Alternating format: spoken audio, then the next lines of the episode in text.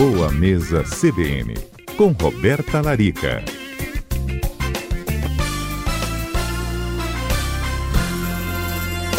Doutora, é, ficou uma pergunta da semana passada, não sei se você lembra. Está lembrada do nosso uhum. ouvinte? É, nome dela? Débora Mário. Exatamente, ela falou sobre o carvão ativado em pó. Isso pode auxiliar na desintoxicação alimentar. Carvão ativado em pó, o que, que é isso? Como é que compra? Vem que alimento? Pois é, Mário. O que, que acontece? Existe um tipo de carvão vegetal que é medicinal. Ele muitas vezes vem em suplemento, em cápsula ou em tintura, que é usado como é, uma substância para eliminar gases, eliminar flatulência, distensão abdominal, é, de alívio rápido, quase que imediato, sabe? Quando a pessoa está com muito desconforto. E aí, a recomendação que eu vim trazer para essa ouvinte, exatamente é, trazendo né, a pergunta dela, que é, o carvão ele ajuda a desintoxicar?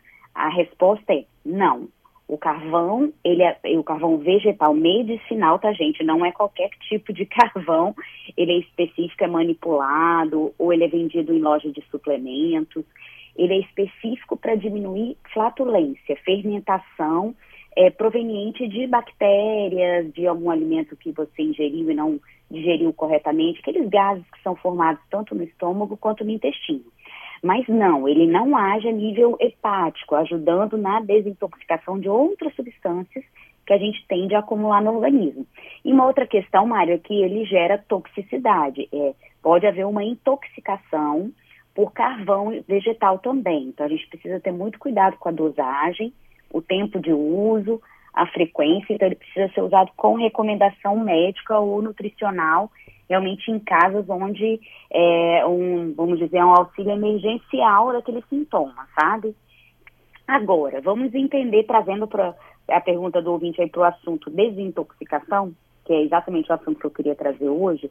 Muita gente, Mário, é, hoje é, acaba utilizando alguns artifícios do tipo shot matinal de água com limão, Ixi. ou cápsula de cúrcuma, né, ou cápsula de alcachofra, ou chá de boldo, enfim, tem, tem uma série de receitas, né, milagrosas, entre aspas, né, que prometem limpar o fígado, né, e desintoxicar, ou aquelas dietas de sopa, é, tomar suco verde dois, três dias para limpar o intestino, enfim.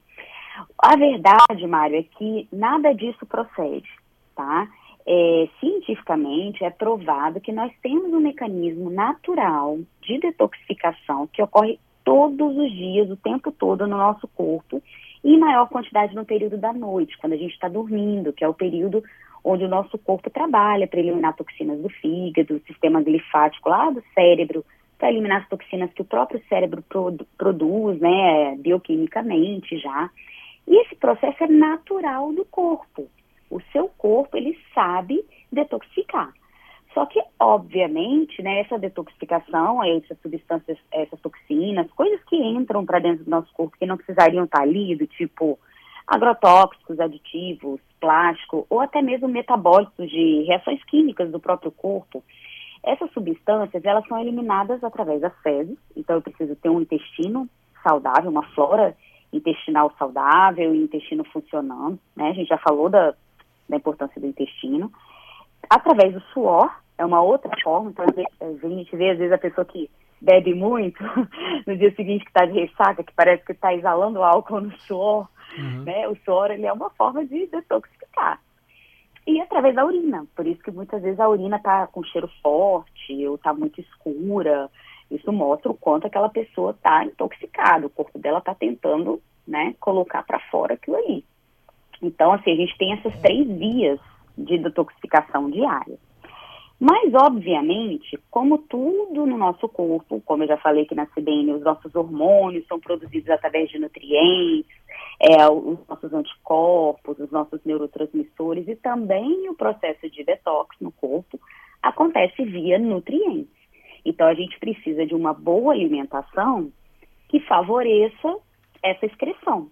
Porque se você come mais coisas que intoxicam, que inflamam, que sujam, é como se a gente tivesse lá uma pessoa tentando limpar a casa e tem outra sujando, sabe? Sim.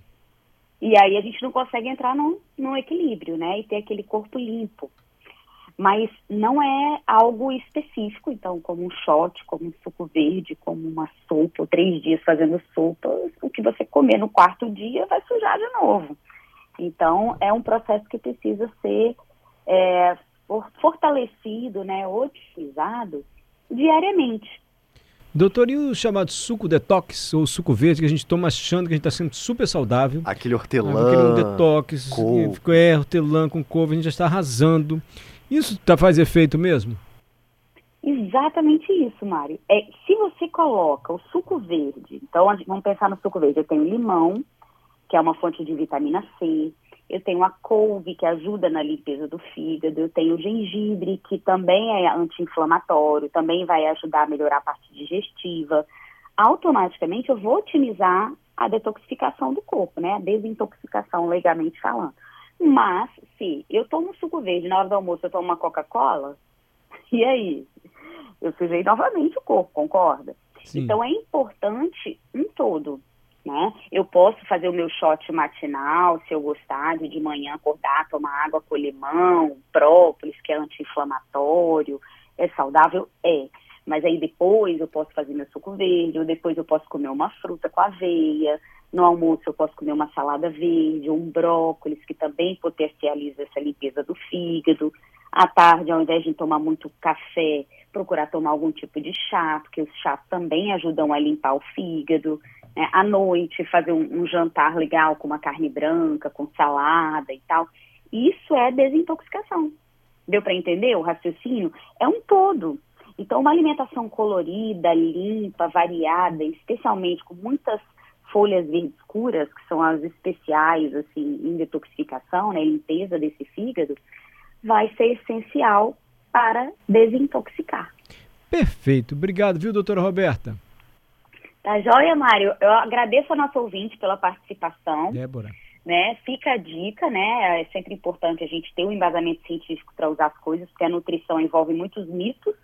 E a gente está aqui para quebrar esses mitos mesmo e trazer esse esclarecimento para os nossos ouvintes. Obrigado. Até a próxima segunda-feira. Segunda... Até a próxima, Mário. Até semana que vem.